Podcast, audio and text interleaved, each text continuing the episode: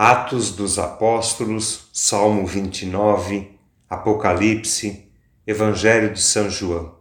Foi isso que escutamos. É bastante coisa.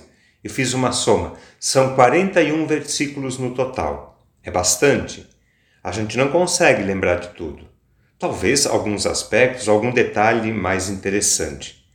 Tá bom, eu acho. Para ajudar e facilitar, eu lembro alguns aspectos importantes. Na leitura, Pedro e os apóstolos estão presos, são interrogados e açoitados. Impressiona a coragem e a ousadia com que eles testemunham a fé em Jesus ressuscitado. Eles saem felizes, contentes por terem sido considerados dignos de injúrias por causa de Jesus. Impressionante. No Salmo, nós exaltamos o poder do amor de Deus, que nos livra, liberta e salva. Ele é nosso abrigo protetor. No Apocalipse, João descreve uma visão. Jesus é visto como o Cordeiro que merece o louvor, a honra, a glória e o poder para sempre. E por último, no Evangelho, o encontro de Jesus ressuscitado com os discípulos, enquanto eles pescavam. No final, Pedro recebe de Jesus a missão de apacentar as ovelhas e cuidar do rebanho do Senhor. De tudo isso, o que vamos trazer presente na nossa reflexão? O que vamos considerar? Eu pensei em três aspectos do Evangelho. Primeiro, a pescaria. Lembram como foi? Sete discípulos foram pescar: Pedro, Tomé, Natanael, Tiago e João, que são os filhos de Zebedeu, e outros dois. Poderíamos ser nós, eu, você. O relato nos ensina que pescar com Jesus ou sem Jesus faz toda a diferença, faz uma diferença enorme.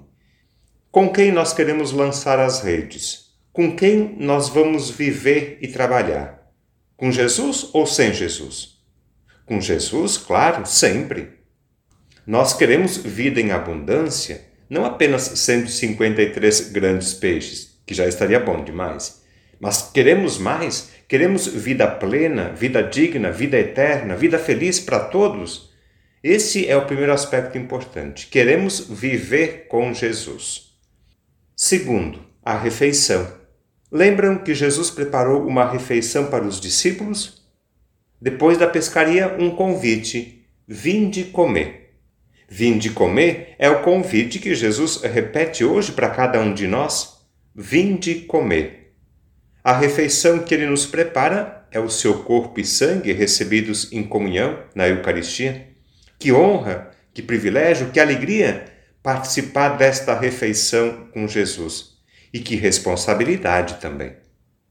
O terceiro aspecto é a missão. Depois de confirmar o amor de Pedro por três vezes, Jesus confia a ele uma missão: apacentar as ovelhas, cuidar do rebanho. Esta é a missão da igreja, é a nossa missão, é a missão do Padre, é a missão de cada um, é a missão de todos.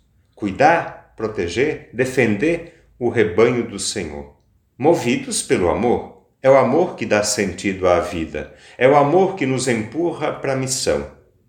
No compromisso diário de viver e anunciar a alegria do Evangelho, não estamos sozinhos, ainda bem. Jesus ressuscitado permanece conosco para sempre. Ele nos acompanha, lança as redes conosco, nos orienta, nos anima, nos conforta, nos consola, envia o seu Espírito, o Espírito Santo, para nos fortalecer e socorrer em nossas fraquezas e necessidades. Não estamos sozinhos então, não estamos abandonados e entregues à própria sorte. Não somos órfãos, não, de jeito nenhum. Jesus ressuscitado vive e permanece conosco para sempre.